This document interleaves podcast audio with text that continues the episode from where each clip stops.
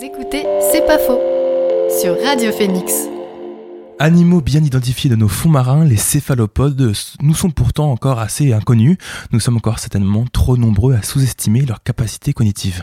Des capacités cognitives mises en avant par les travaux de recherche du laboratoire Ethos de l'Université de Caen, qui compte dans ses rangs notre invité Christelle José Alves. Bonjour. Bonjour. Vous êtes donc enseignante-chercheuse spécialisée sur les questions d'éthologie animale et en novembre dernier, vos travaux sur la mémoire des céphalopodes vous ont permis d'obtenir la médaille de bronze du CNRS. Alors avant d'entrer dans le vif du sujet, est-ce qu'on pourrait faire un point vocabulaire pour différencier les termes céphalopode, poulpe, sèche ou encore pieuvre ah, c'est une très bonne question, effectivement, par les céphalopodes, sans toutefois euh, à chaque fois expliquer ce que c'est. Les céphalopodes font partie de la grande famille des mollusques. Alors, les mollusques sont des invertébrés, ils n'ont pas d'os.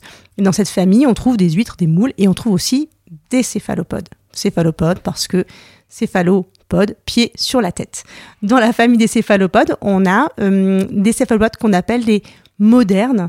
Et dans ces céphalopodes modernes, on a à la fois tout le groupe des pieuvres, tout le groupe des sèches et tout le groupe des calmars. Donc trois groupes bien spécifiques. Et puis on a les céphalopodes un peu anciens qui nous restent, comme les nautiles. Qu'est-ce qui les différencie un peu entre euh, poulpe sèche C'est quoi la différence entre, entre tout ça? Alors, les poulpes sont des octopodes. Ils ont huit bras.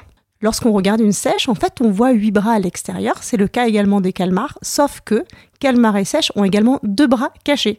C'est leurs tentacules qui sont repliés dans des poches sous les yeux. Et quand elles vont devoir chasser, et eh ben ces, bras-là, on les verra à ce moment-là parce qu'elles vont les expulser à l'extérieur de ces poches pour pouvoir capturer et ramener les proies à leur bouche. Donc elles ont 10 bras, contrairement aux poulpes qui n'en ont que 8. Donc on l'aura compris, le terme céphalopode, ça désigne vraiment le, nom de la famille, on va dire générique. Euh, au niveau parce que c'est aussi plus votre sujet d'étude et c'est aussi le sujet de cette émission.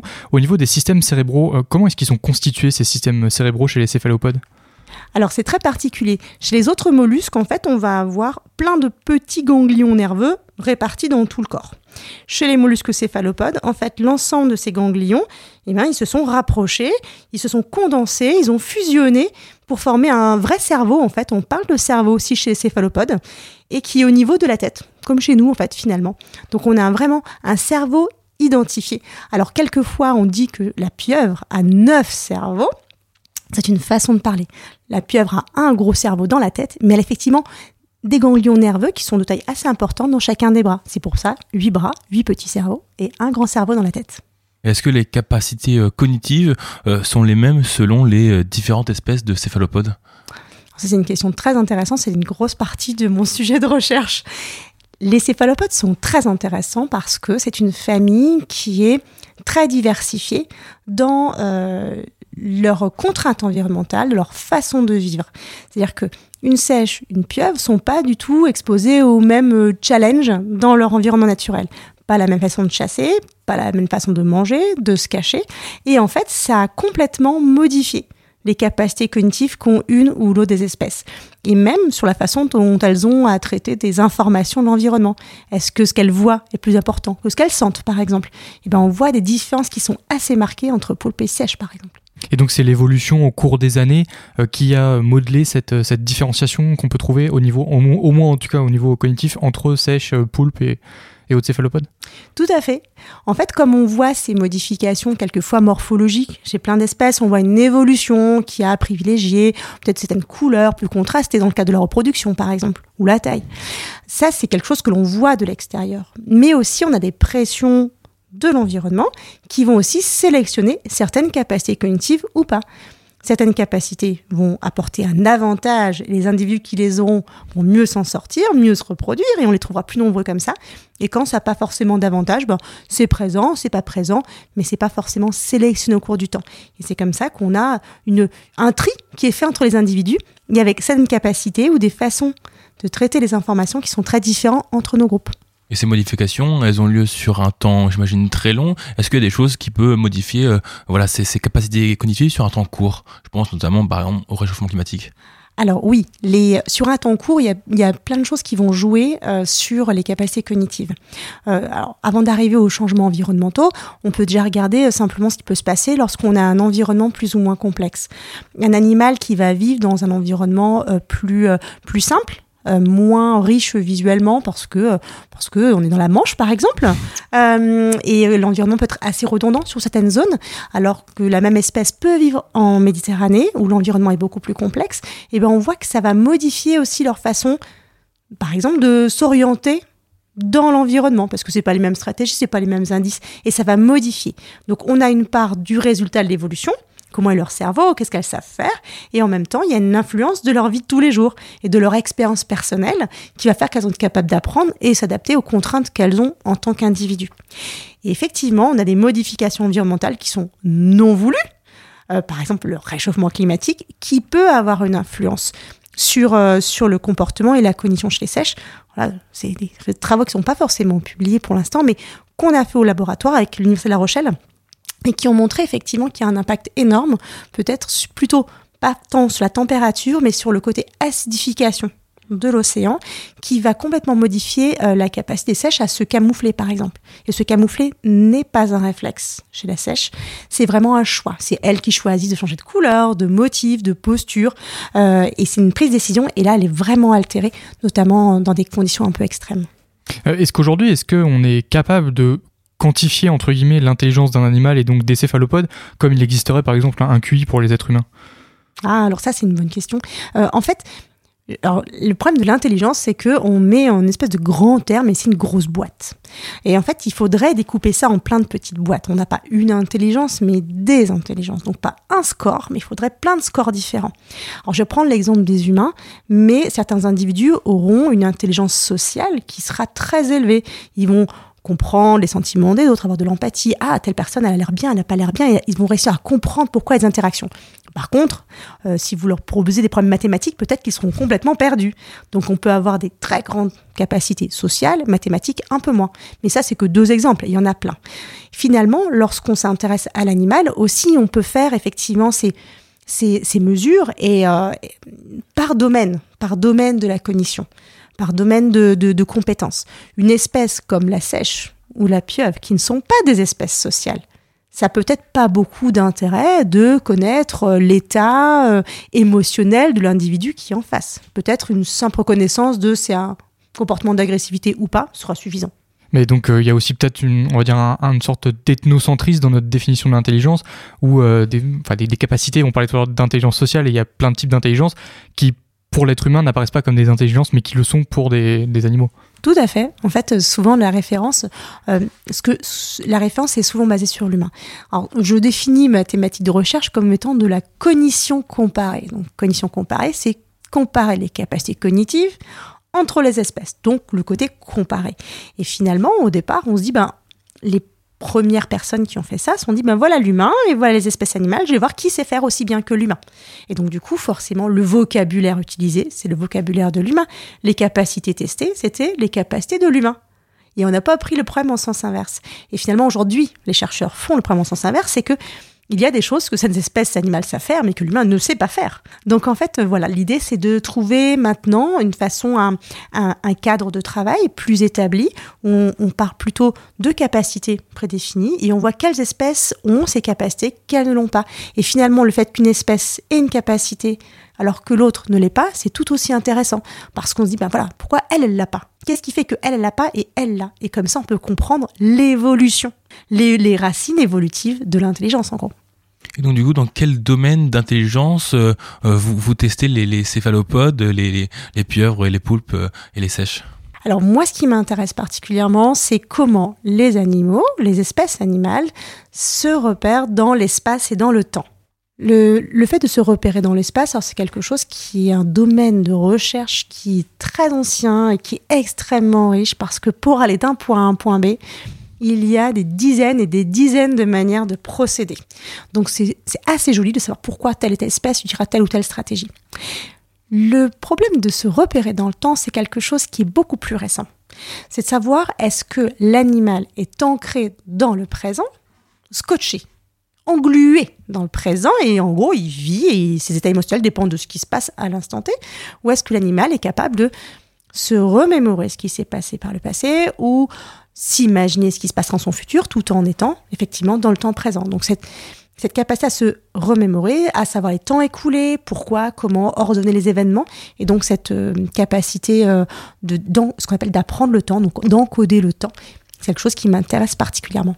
Et ça, ce sont des capacités qu'ont les, les céphalopodes Ce qui est assez amusant, c'est que justement, chez les céphalopodes, il y a la diversité. Une sèche, par exemple, elle est capable de savoir et d'aller chasser en fonction du temps de renouvellement de différents types de proies. Par exemple, si sa proie préférée, elle se renouvelle toutes les trois heures et la proie moins préférée toutes les heures, et eh ben quand elle va chasser, elle va réajuster son comportement en fonction des délais. Si le délai est trop court, elle ira voir là où elle sait qu'il y a le truc qu'elle aime moins bien manger. Mais si le délai est suffisant, elle ira voir sa préférée. Parce qu'elle se souvient que c'était là-bas. Mais avant d'y aller, ça ne servait à rien parce que c'était pas renouvelé. Donc elle peut réajuster en fonction du temps de renouvellement. Si on s'intéresse à la pieuvre, a priori, pieuvre, elle sait pas faire. Elle sait pas faire. Mais ce que c'est faire la pieuvre, a priori, ce qu'on a montré, c'est que elle s'est organisée. Ça, ça s'est passé avant ça, et ça, ça s'est passé avant ça. C'est une autre façon de concevoir et d'apprendre le temps. Et finalement, ces deux façons d'appréhender le temps, qui sont très différentes entre ces deux espèces-là, euh, et bien en fait, elles sont peut-être liées aussi à leur façon d'aller chasser puisque les, poulpes vont être moins contraints euh, dans leur chasse, puisque ils vont aller récupérer assez facilement des espèces qui sont accrochées, qu'on dit Cécile, qui sont accrochées euh, au rocher. Et c'est assez facile, exploration, tactile, elles récupèrent, elles reviennent et repartent. Pas de souci. Une sèche, c'est compliqué parce que une sèche, il faut imaginer que sur 24 heures, ça ne bouge que 10% de son temps. Le reste du temps, à faire rien, mais rien de chez rien. Donc quand elle bouge 10% de son temps, c'est parce qu'elle veut pas s'exposer aux prédateurs. Par contre, quand elle bouge, c'est qu'elle doit savoir où aller, quand aller, où je suis déjà allée, depuis quand j'y suis allée, est-ce que ça vaut la peine d'aller se déplacer jusqu'à là-bas, est-ce que la ressource, si je l'ai mangée, elle sera renouvelée, etc. Parce qu'elle va manger des proies qui sont mobiles. Si elle sait qu'autour d'un caillou, il y a beaucoup de crabes, elle pourra les, les manger, mais elle sait que juste après, il y en aura pas. Elle va attendre quelques heures, mais elle sait qu'au bout de quelques heures, bah, les crabes seront revenus parce que c'est un super emplacement et les crabes aiment bien cet endroit-là. Donc on a une modification de la façon d'appréhender le temps, qui serait liée à la sélection, liée à ce dont elles ont besoin pour aller chasser efficacement. Donc à vous entendre vraiment, on a l'impression que les céphalopodes sont vraiment dotés d'une intelligence particulière. Est-ce que ça va jusqu'à ressentir des sentiments, de la joie, de la peur, euh, de la tristesse? Alors ça, c'est des choses que moi, je dis pas directement, mais des collègues étudient aussi. C'est euh, savoir comment est-ce qu'on peut évaluer les émotions négatives et positives. Les émotions négatives sont beaucoup étudiées chez l'animal, souvent, quelles que soient les espèces, parce que c'est assez facile de pouvoir euh, savoir si un animal euh, est bien dans son environnement ou pas. Il y a des marqueurs comportementaux, physiologiques aussi, et c'est plus facile de l'induire. Mais comment est-ce qu'on sait qu'un animal va bien par rapport à un animal qui est normal. Le plus par rapport au normal est beaucoup plus difficile à appréhender. Et donc effectivement, il y a de plus en plus de travaux qui essaient de mettre ça en évidence. Et effectivement, il y aurait des marqueurs qui montrent que dans certaines conditions, l'animal n'est pas juste bien, mais il est très bien ou il est moins bien. Et comment on fait la différence? Comment on arrive justement à avoir ces marqueurs? Alors, la, sèche et les céphalopodes ont, cet aspect qui est, assez, euh, qui est assez remarquable aussi. Elles sont connues pas seulement pour leur capacité cognitive, mais sur leur capacité à changer de couleur. Les sèches changent de couleur pour se camoufler, pour communiquer. Et du coup, ces changements de coloration aussi, eh ben, ils peuvent aussi être des marqueurs de l'état émotionnel, avec certains motifs qu'on va retrouver lorsque l'animal sera bien, sera moins bien. Et donc, un peu comme nous, on rougirait, on rougirait pas, on a aussi des modifications physiologiques qui se voient de l'extérieur et qui sont des marqueurs de euh, nos émotions internes. Et donc là, tout ça est en train d'être disséqué aujourd'hui pour pouvoir faire cette graduation et savoir euh, ce que pense l'animal, mais seulement en le regardant de l'extérieur, sans lui parler. Il y a une différence entre apprentissage et, développement euh, intellectuel, comme par exemple, on a connu voilà la pieuvre qui ouvre un pot et elle, elle, apprend, mais elle ne se développe pas forcément intellectuellement. Est-ce que l'on sait si c'est possible pour une pieuvre ou un céphalopode de se développer intellectuellement, de devenir plus intelligent? Ah, c'est, c'est, hum, je, alors je suis pas sûre de bien comprendre la question. Euh, les céphalopodes, comme la sèche, la pieuvre, sont capables d'apprendre toute leur vie. Donc ils vont apprendre tout le temps et ils se souviendront très longtemps. Donc effectivement, ils peuvent emmagasiner de plus en plus de connaissances s'ils sont confrontés à des problèmes en particulier. Lorsqu'on a l'habitude d'avoir nos animaux euh, euh, que l'on étudie, et eh bien effectivement, on va les réutiliser plusieurs fois dans plein d'expériences. Des petits jeux, hein, généralement les, les sages sont assez contents de participer, c'est des récompenses à la fin. Et finalement, on se rend compte qu'au fur et à mesure du temps, eh ben, c'est plus facile parce qu'elles ont compris certains concepts, certains comportements, et donc on peut améliorer les choses. Donc elles vont apprendre beaucoup. Après, effectivement, si l'environnement ne leur apportent pas beaucoup de challenge, elles n'ont pas forcément d'apprendre beaucoup plus de choses pour s'en sortir. Elles vont pouvoir être assez adaptables aux modifications qu'on leur propose. Et cette, euh, cette capacité d'adaptation, est-ce qu'elle a, est qu'elle a une origine particulière? Euh, Parce que, alors, on en préparant cette émission, on avait vu justement que les, si je dis pas de bêtises, les mères meurent juste après la naissance de la poule, de, des, des poulpes et des autres céphalopodes. Ça vient de là, cette capacité d'apprentissage rapide et d'adaptation? C'est très surprenant parce qu'on considère que les espèces qui ont ces capacités les plus complexes sont des espèces qui vivent très longtemps. Il faut voir que les céphalopodes vivent euh, généralement maximum deux ans. Même les espèces qui sont de taille relativement importante, au bout de deux ans, elles sont mortes. Donc pourquoi? À quoi ça sert d'avoir ces capacités-là? Effectivement, c'est parce qu'il y a des pressions pour la survie qui sont énormes. Les animaux tout petits doivent apprendre très vite. On pourrait dire, bah oui, mais au contraire, on pourra un système inné, très simple, ce qui fait que l'animal, euh, il est clos et il sait déjà tout faire. Et comme ça, si les parents sont là ou pas là, c'est pas très grave. La survie, elle sera, elle sera optimale parce qu'ils ont déjà toutes les clés en avance. En fait, ça, c'est un système qui est pas forcément super optimal. Parce qu'effectivement, à court terme, ça marche bien, mais vous n'êtes pas flexible, vous n'êtes pas capable de vous adapter aux modifications environnementales dont on parlait tout à l'heure aussi. L'environnement, il change tout le temps. Donc, effectivement, c'est bien d'avoir certains outils de départ et la sèche a ses outils de départ. De manière innée, elle connaît ce qui est une odeur de prédateur. Elle ne sait pas à quoi ça ressemble, mais elle sait que ça, c'est une odeur de danger. Et bien, ça lui donne une base pour apprendre à partir de là. Je sais que ça sent ça. Après, elle voit cette odeur-là avec l'animal. Elle sait, ah, maintenant, euh, je sais que ça, ça sent ça. Donc, je vais éviter cette euh, information visuelle. Et après, seulement avec la vision, elle saura éviter aussi. Donc en fait, il y a une partie dîner qui lui permet justement de compenser le fait qu'il n'y a pas de soins parentaux, pas d'apprentissage par les parents, mais avec cette capacité d'être très flexible et d'apprendre très très vite et d'être extrêmement adaptable à tout ce qui pourrait se passer autour. Et c'est aussi pour ça qu'on retrouve les céphalopodes dans toutes les mers et océans du monde. Ils ont vraiment colonisé tous les environnements. La seule limite, c'est qu'il faut que ce soit de l'eau salée. Mais s'il y avait euh, supporté euh, l'eau douce, on en retrouverait un peu partout chez nous. Il y en a partout, oui, voilà, c'est ça. Exactement. On, évoquait l'ouverture du, pot, euh, qui est assez caractéristique de la, de la pieuvre, mais est-ce que les céphalopodes ont des bonnes capacités d'utilisation d'outils? Alors, sur les capacités d'outils, il y, a, très peu de choses qui ont été mises en évidence. sur les outils, ce sera essentiellement la pieuvre. Il faut voir que la sèche et les calmars ont des bras, mais qui sont beaucoup plus courts, donc qui vont plutôt leur permettre de faire des manipulations de proie, mais ce sera assez limité. Par contre, les pieuvres, effectivement, ont des capacités tactiles pour des outils. Il y a très peu d'exemples quand même, euh, a priori, et à bien redéfinir. Il y a des expériences qui ont été montrées où euh, des, mm, pieuvres pouvaient ouvrir des, bivalves, donc ces coquillages qui ont deux moitiés, et caler un petit caillou pour garder le bivalve ouvert pour que l'individu puisse gentiment injecter sa neurotoxine à l'intérieur. Donc ça, c'est une utilisation d'outil simple, mais qui permet en gros de, caler et pour éviter que ça se referme. Donc ça, c'est un des exemples. L'autre exemple, c'est euh, peut-être que vous avez entendu parler du petit euh, poulpe qui promène ses noix de coco ces deux parties de noix de coco pour s'en faire un abri. Donc finalement, il y, a des, il y a une espèce comme ça qui était décrite. Elle va récupérer les noix de coco qui sont rejetées par les humains dans la mer, prendre une moitié, l'emmener sous un bras, se promener, retrouver une deuxième moitié qui correspond. Alors elle essaye, elle jette, ça marche, ça marche pas. Finalement, quand elle a trouvé deux moitiés qui sont optimales, elle se promène avec. Elle va chasser, il y a un danger qui arrive, hop, noix de coco, noix de coco, se femme à l'intérieur, et du coup complètement protégée.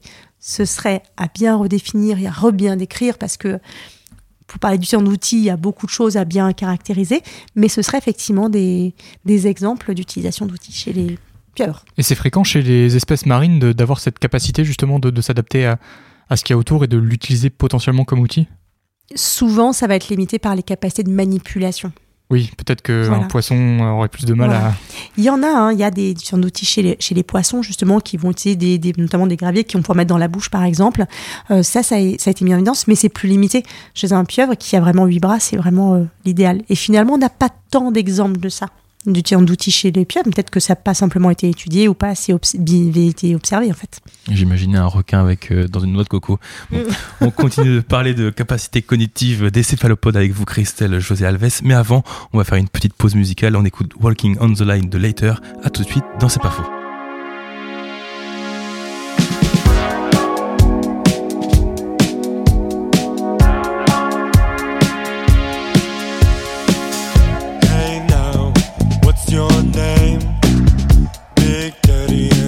The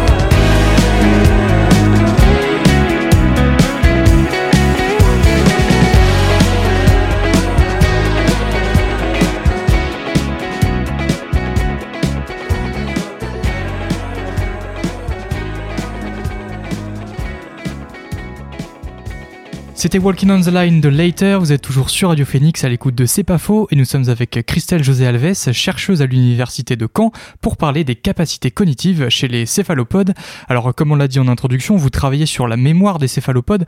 Comment est-ce qu'elle se caractérise cette mémoire? En fait, il existe différents types de mémoires. On fait des classifications. Il y a des mémoires euh, qu'on peut classifier en fonction de la durée, des mémoires à court terme, des mémoires à long terme, quand on s'en souvient un petit temps et après on oublie parce qu'on n'a plus besoin, ou mémoire à long terme, on se souvient pendant plusieurs heures, plusieurs jours. Mais il y a aussi des types de mémoires différents. Euh, il y a des mémoires, par exemple, de ce que l'on connaît, ce que l'on sait. Euh, je sais euh, où je suis, je suis à Radio Phoenix, je sais que c'est un micro qui est devant moi. Il y a plein de choses que je sais, que Paris c'est la capitale de la France. Tout ça, c'est la mémoire de mes connaissances. La mémoire de mes connaissances, c'est ce que j'appelle la mémoire sémantique. Mais on a aussi d'autres types de mémoire. Il y a des mémoires procédurales, où c'est le fait de savoir faire des choses. Je sais faire du vélo. Quand je fais du vélo, je réfléchis pas appui à gauche, appui à droite, appui à gauche, appui à droite, appui à gauche, appui à droite. C'est une mémoire qui est un peu automatique, auquel je ne fais pas appel délibérément, ça se fait automatiquement. C'est mémoire d'une procédure, une habilité motrice. Puis il y a d'autres types de mémoires qui m'intéressent aussi pas mal. C'est la mémoire épisodique. Donc la mémoire épisodique, c'est la mémoire des événements que l'on a personnellement vécu. C'est quand je suis capable de me remémorer quelque chose. La différence entre la mémoire sémantique des connaissances, la mémoire épisodique des souvenirs, c'est que dans un cas, je sais, je sais que ceci devant moi est un micro, ou alors la mémoire de mes souvenirs, où je me souviens être perdu devant le parking de Radio Phoenix tout à l'heure. Est-ce que tous ces types de mémoires sont, sont, sont spécialisés pour les céphalopodes ou alors tous les autres animaux sont capables d'avoir ce type de mémoire? Alors, les mémoires procédurales et l'équivalent mémoire sémantique, on va le retrouver chez quasiment toutes les espèces. La mémoire des souvenirs, donc euh, épisodiques, donc qui sont vraiment des mémoires qui sont liées à soi, avec euh, savoir qu'est-ce qui s'est passé, où et quand, euh, c'est pas forcément fréquent. Ça a été montré chez les primates, ça a été montré chez les rongeurs, chez certains oiseaux qu'on appelle les corvidés, avec les G, les pies par exemple, qui sont connus pour leurs capacités cognitives qui sont importantes chez ces oiseaux-là. Et ça a été montré chez les céphalopodes. Et finalement, il n'y a pas grand-chose autour, parce que c'est des mémoires relativement complexes. On parlait tout à l'heure un peu de la, perception et de la mémoire du temps euh, des céphalopodes. On avait rapidement aussi évoqué leur, euh, leur mémoire des lieux et leur capacité à reconnaître des lieux. Euh, Est-ce que c'est quand même quelque chose de très développé, cette capacité à, à, savoir où on est, à savoir si on est déjà venu par là, ou est-ce que ça reste quand même relativement restreint? C'est assez développé parce qu'en fait, ces espèces vont avoir différentes façons de procéder. Donc c'est ça aussi la richesse. Par exemple, pour se repérer d'un endroit à un autre, on peut apprendre ce qu'on appelle euh, un chemin. Je dois avancer, je dois tourner à gauche, je dois avancer, deuxième à droite, je tourne à droite, etc. Donc je peux apprendre ce chemin-là. C'est quelque chose d'assez figé, hein, mais c'est normalement, si tout se passe bien, c'est assez efficace. Et puis vous pouvez avoir une autre façon de vous repérer c'est de savoir comment sont situés les lieux les uns par rapport aux autres, en disant, ben voilà, dans telle direction, j'aurai tel endroit, tel endroit. Donc plutôt une vision un peu générale de l'environnement. Ça, c'est deux stratégies complètement différentes qui sont largement utilisées chez l'espèce humaine aussi, et qu'on va retrouver chez les sèches en tout cas, où elles vont être capables de passer d'une stratégie à une autre, ce qui est extrêmement utile. Pourquoi? Parce que si vous vous repérez avec une cartographie un peu générale, en regardant ce qui se passe de loin, mais d'un coup l'eau devient turbide, on voit plus rien vous pourriez être perdu. Et maintenant, elles vont être capables de changer de stratégie et de partir sur une stratégie, ok, je ne vois rien, je change de stratégie, j'avance, je tourne, j'avance, je tourne et je vais retrouver mon chemin. Donc cette richesse, c'est aussi d'être capable d'apprendre plein de façons de faire et pour pouvoir passer de l'une à l'autre en fonction de ce qui se passe. Comme on aurait là aujourd'hui, je suis rentrée dans ce studio, je vais utiliser une stratégie pour ressortir tout à l'heure sans aucun problème, mais si d'un coup on me bande les yeux, j'utiliserai plus la même stratégie et je pense pouvoir être capable de sortir de ce studio. Alors quand on pense euh, aux capacités euh, cognitives, on peut aussi penser au, comportement. Euh, Est-ce qu'on observe des grandes différences de caractère entre euh, les différents individus d'une même espèce de céphalopodes Oui, c'est extrêmement différent. Souvent, euh, on oublie euh, ces différences interindividuelles. Alors les gens qui ont des animaux domestiques, comme des chats ou des chiens, savent qu'il y a des, différences de tempérament qui sont assez, assez importantes. Mais ils oublient que dans les espèces qui vivent en milieu naturel, c'est exactement la même chose. On a des diversités qui sont, qui sont assez impressionnante. Euh, on va avoir chez la sèche, par exemple, des individus qui sont extrêmement timides. Les individus, vous mettez de la nourriture devant, vous restez à côté à regarder, l'animal va vous regarder, vous pouvez rester deux heures, mangera pas. Vous partez trois minutes, l'animal aura mangé. Pourquoi? Parce que tant que vous êtes là, bah, c'est potentiellement un danger, c'est un peu timide, prenons moins de risques possible.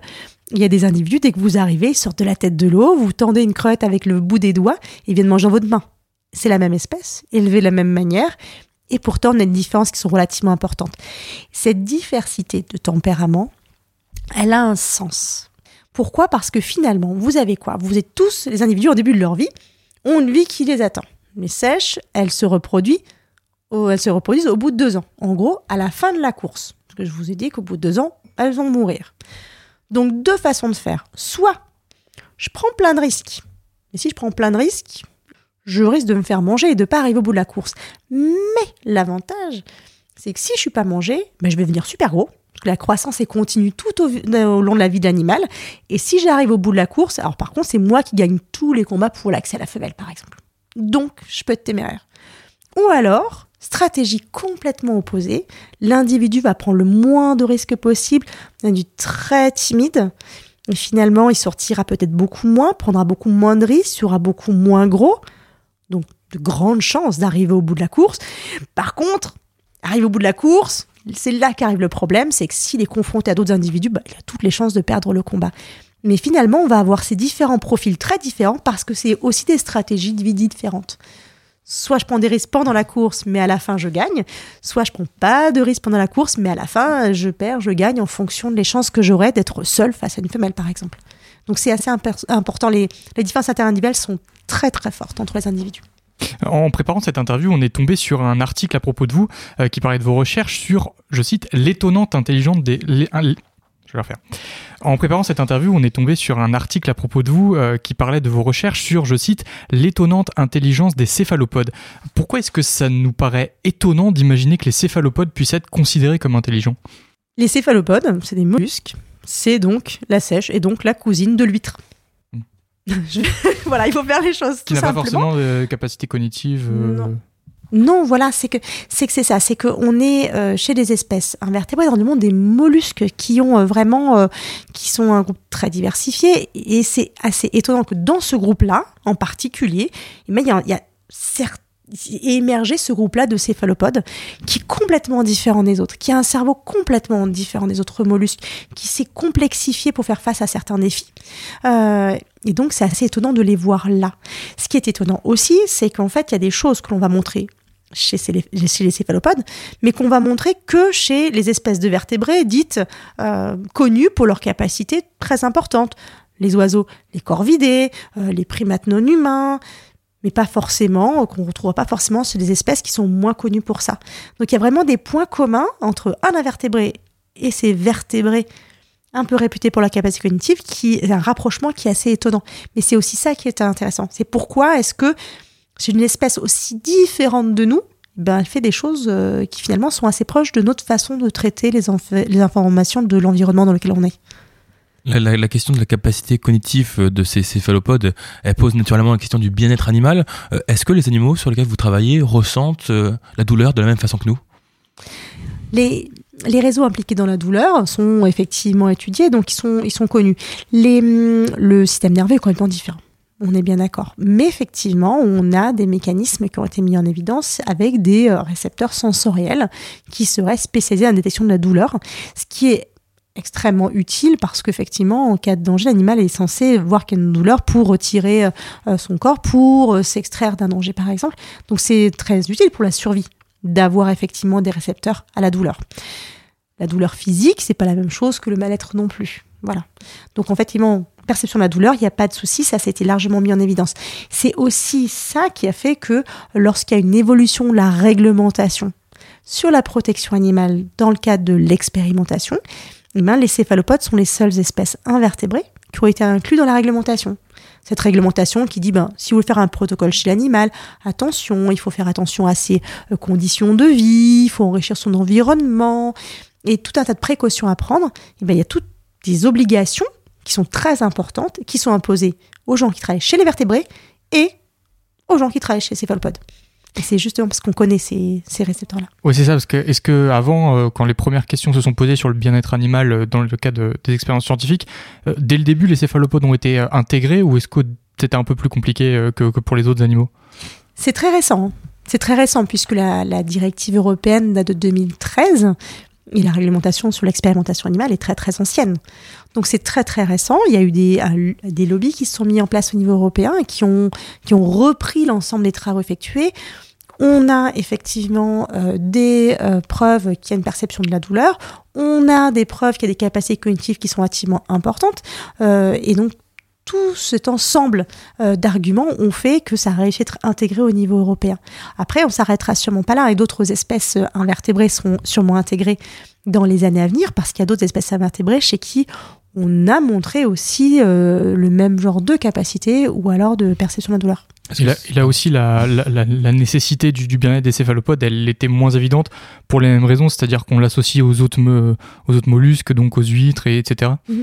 Oui, tout à fait. Alors après, même euh, sur les certaines autres espèces chez les vertébrés, même si tous les espèces vertébrées sont inclus dans la réglementation, pour beaucoup de gens, un poisson ou euh, une souris, c'est pas la même chose. Alors que finalement, c'est la même chose. Mais pour beaucoup de gens, ça ne choque pas forcément que euh, voilà certaines choses soient faites sur les poissons, des poissons qui sont pêchés, etc. Il y a plein de manipulations auxquelles on ne fait pas forcément attention. Même dans le dans le dans le, sens commun, est-ce que les gens pensent ils font souvent une gradation un petit peu au niveau des espèces, alors que finalement, il n'y en a pas. C'est la même chose, c'est plus nous. Généralement, on se met plus à la place des espèces qui nous ressemblent, nous.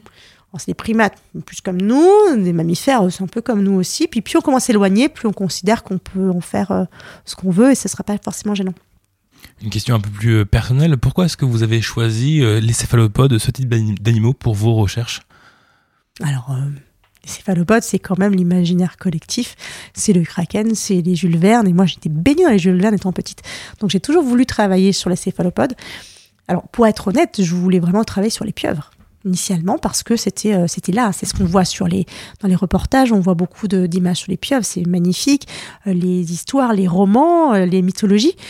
Et j'ai découvert complètement par hasard la sèche. Et là alors là du coup maintenant je suis tombée amoureuse de la sèche. C'est extraordinaire parce que Peut-être qu'elle est moins photogénique que, le, que la pieuvre. Je pense qu'elle la surpasse largement. C'est facile d'en trouver des, animaux, des pieuvres, des sèches dans- pour, vos expériences. Euh, comme vous l'avez dit, il y, en a, partout, mais est-ce que quand même c'est. Ouais, est-ce que facile d'aller chercher des, animaux pour faire ces expériences? Alors, en Normandie, on est quand même une, région où il y a énormément de sèches. C'est une, une ressource économique extrêmement importante pour la Normandie, la sèche. Donc, il y en a beaucoup.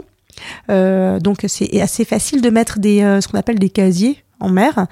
Les animaux, la période de reproduction, vont aller se mettre dans les casiers pour, euh, pour se cacher, pour pondre, par exemple. Et c'est assez facile de les récupérer comme ça, parce qu'ils directement à l'intérieur. En revanche, si vous voulez faire une étude de terrain pour, sur la sèche en Normandie, c'est compliqué. Parce que la sèche, c'est la reine du camouflage. C'est-à-dire que vous pouvez plonger, faire une plongée peut-être d'une demi-heure, près du fond de l'eau, et peut-être que vous n'aurez pas vu une seule sèche. Par contre, peut-être qu'il y a euh, 36 sèches qui vous auront vu, parce que vous serez passé à côté et vous ne les aurez pas vues. Elles changent de couleur, elles changent de motif, elles peuvent changer la texture de la peau pour ressembler à du sable, elles peuvent mettre les bras dans des positions un peu alambiquées pour ressembler à des algues, et finalement, vous les voyez pas. Donc finalement, les études de terrain chez la sèche sont quelquefois plus complexes dans nos environnements à nous, Euh, mais par contre, on peut en avoir assez facilement si on essaie de les collecter directement. Pour les pieuvres, on n'en a pas actuellement véritablement en Normandie. Elles vont plus les retrouver euh, en Méditerranée, puis là, elles remontent gentiment, les pieuvres, jusqu'à jusqu'à la Bretagne. On a vu qu'il y en a beaucoup, de plus en plus de, de pieuvres, et j'imagine que d'ici peu, elles reviendront. C'est une espèce locale, hein, la pieuvre, mais qui avait disparu depuis des dizaines d'années, suite à un hiver un peu trop euh, rigoureux. Et donc, euh, toutes les pieuvres étaient, étaient mortes à ce moment-là, puisque la mer avait gelé. Mais donc, du coup, c'est normal. Aujourd'hui, euh, au fur et à mesure des années, les pieuvres remontent le long de la côte et reviennent coloniser nos régions. Pour, pour revenir sur le bien-être animal et pour euh, provoquer un peu le sujet, est-ce que les règles qui existent pour veiller euh, au bien-être des animaux durant des expériences ne freinent pas un peu la recherche? Est-ce que la recherche ne se prive pas de, de, de certaines découvertes au profit du bien-être des animaux? Alors moi, je dirais que non. Pourquoi? Parce qu'en fait, euh, le fait de devoir prendre en considération le bien-être animal, ça va nous forcer à réfléchir différemment.